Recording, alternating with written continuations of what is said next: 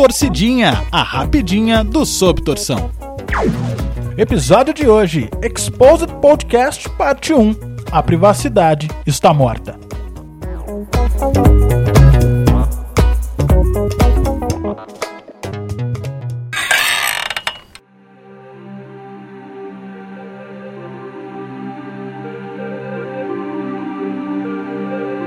A vida privada morreu, ou a ideia coletiva de privacidade é apenas uma ilusão. E isso se deu numa noite de outono de uma quarta-feira despretensiosa de 1980, em que em um programa de TV norte-americano com audiência para cerca de 6 milhões de pessoas, uma moça chamada Vivienne contou que nunca havia tido um orgasmo na vida porque seu marido sofria de ejaculação precoce. Segundo Zygmunt Bauman, foi aí que deu início à Revolução Pós-Moderna. A fala de Vivienne é revolucionária porque ela coloca no centro da praça pública uma informação que não faz parte do interesse público, mas que, a partir dali, passaria a ter. Ou pelo menos descobriríamos que a intimidade alheia causa o nosso interesse. A linha entre público e privado passaria a ser extremamente tênue. E é sobre isso que eu quero pensar.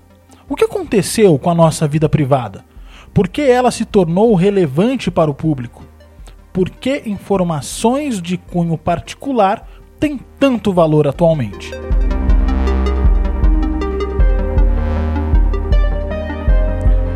Tem um pensador cujo nome é Pierre Levy, que dedicou parte do seu trabalho a falar sobre a cybercultura. Segundo ele, dentro da internet teremos basicamente os mesmos hábitos que tínhamos fora, como comprar, trabalhar, jogar, namorar. O que muda é a forma como essas ações são realizadas. Vou exemplificar com a minha inabilidade na juventude em conseguir a atenção do sexo oposto. Como eu era prejudicado esteticamente, minha única chance com as garotas era no papo. E meu Deus, como era difícil conversar com as garotas. Quando eu conseguia conversar, nossa, como demorava para acontecer alguma coisa. E quando acontecia, eu podia contar nos dedos os relacionamentos que tive durante o ensino médio. Os dedos de uma única mão, diga-se de passagem. Mas na faculdade a coisa era outra. O capital estético ainda não era lá aquelas coisas, mas a velocidade da conquista havia sido ampliada graças ao MSN. A única coisa que eu precisava descobrir era o contato da garota pretendida, e na janela de bate-papo, no conforto da minha casa, eu desenvolveria toda a minha lábia. Se eu recebesse um fora, era simples desligar o computador e fingir que a pessoa não existia. Diferente da escola, que o confronto direto no recreio aconteceria quer queira, quer não, a não ser que eu faltasse ou me mudasse de colégio. Além disso, tudo era mais direto na internet, rápido, limpo, e meu primeiro ano de faculdade foi infinitamente mais alegrador do que o meu ensino médio inteiro. Estamos falando de uma época pré-WhatsApp Tinder, aplicativos esses que aceleraram e facilitaram ainda mais a busca pela cópula furtiva.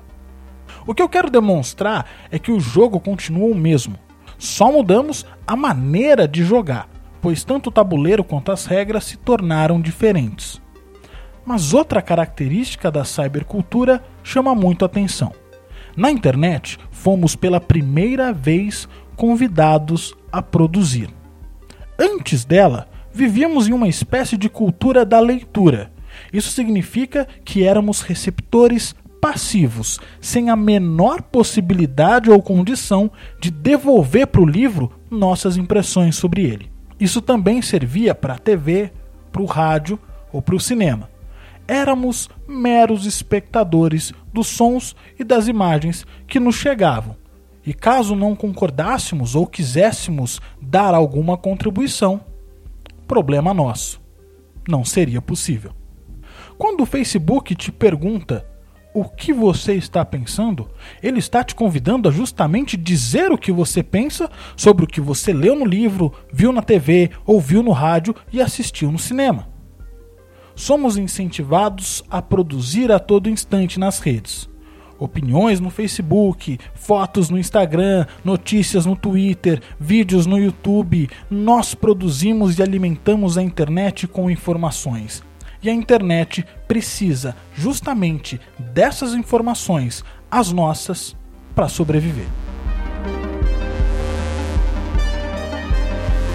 A partir da modernidade, ser bem informado significava estar entre os iluminados e distante dos seres sem luz, mais conhecidos como alunos. E eu não estou falando mal de aluno, não. Tenho muitos e gosto de todos. É que a palavra aluno significa sem luz. Era função do iluminado passar a informação adiante para aqueles que não a tinham. Mas não era toda informação que tinha valor. Eram apenas aquelas que faziam certa diferença na coletividade e promoviam avanços progressistas na sociedade.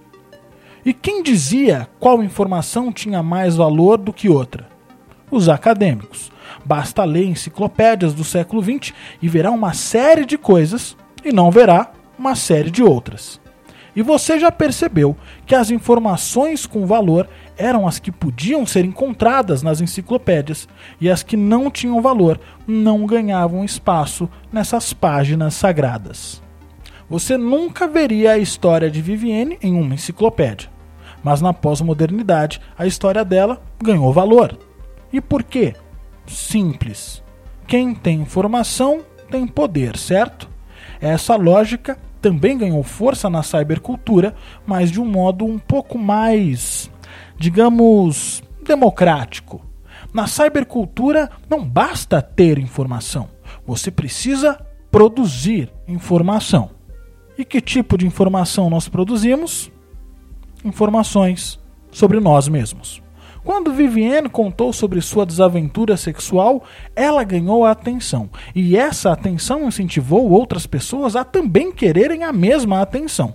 Então, passamos a expor a nossa própria intimidade em troca dessa atenção, que é simbolizada pelos likes, views, seguidores e compartilhamentos. Quanto mais atenção, mais poderosa é a informação e mais poderoso se torna o seu portador.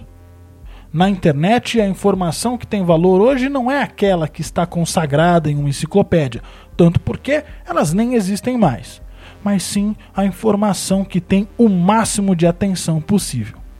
Já se perguntou como o Whindersson Nunes ficou famoso? Ele oferecia informações sobre sua própria vida de um jeito particularmente engraçado. Dentro de sua casa e sem camisa, da maneira mais íntima e privada possível, o maior youtuber brasileiro contava histórias de sua vida, expondo muitas vezes seus medos, desejos e intimidades da sua relação com amigos e familiares. E já parou para pensar que você quer exatamente o mesmo usando táticas muito similares? Nem todo mundo tira a camisa e grava vídeos, mas dê uma olhada nas suas redes sociais e veja o quanto você fala sobre sua própria intimidade. Posta fotos de momentos particulares, revela situações e desejos que antes jamais ganhariam publicidade. Tudo isso porque você entendeu a lógica da cybercultura. Para ter poder é preciso criar informações. E como você só consegue criar informações sobre você, ela precisa ser o mais interessante possível para ganhar a atenção. Por isso, apelamos para expor a nossa vida privada em troca de likes. E as grandes corporações da web adoram isso pois você oferece de bom grado informações particulares muito valiosas para elas, como por exemplo os lugares que gosta de frequentar, as pessoas que gosta de seguir, o tipo de filme que gosta de ver, o tipo de comida que gosta de degustar.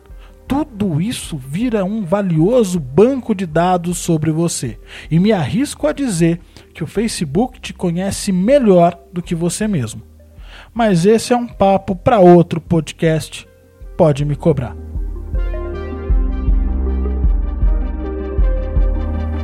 Gabriel Garcia Marques disse que todo ser humano tem três vidas: a pública, a privada e a secreta.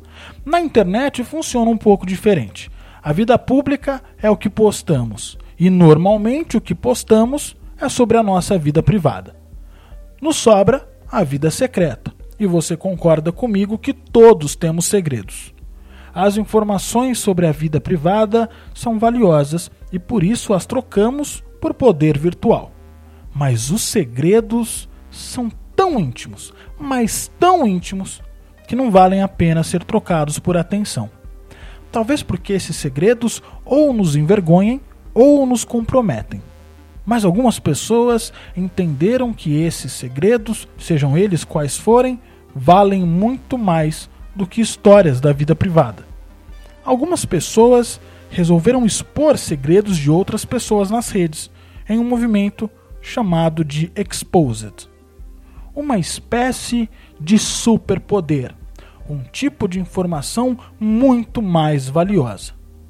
Mais valiosa por estar além da privacidade, que nessa altura do campeonato nem é mais relevante, pois todos entraram na vida privada um do outro sem pedir licença e se acomodaram como se estivessem em casa. Convenhamos, já nos acostumamos com isso. A privacidade morreu. E fomos nós quem a matamos. Na segunda parte desse episódio, convidarei você a refletir sobre o preço que esse poder cobra da gente como sociedade. Quanto vale expor segredos? Quando vale expor segredos? Quem ganha? Quem perde? Tudo isso no próximo episódio do Torcidinha. Te vejo lá.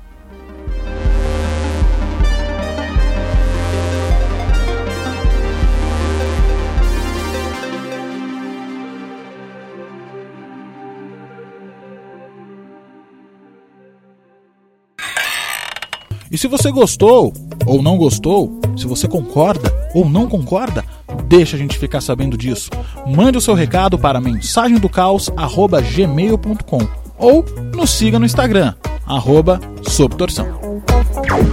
Torcidinha, a rapidinha do Sob Torção.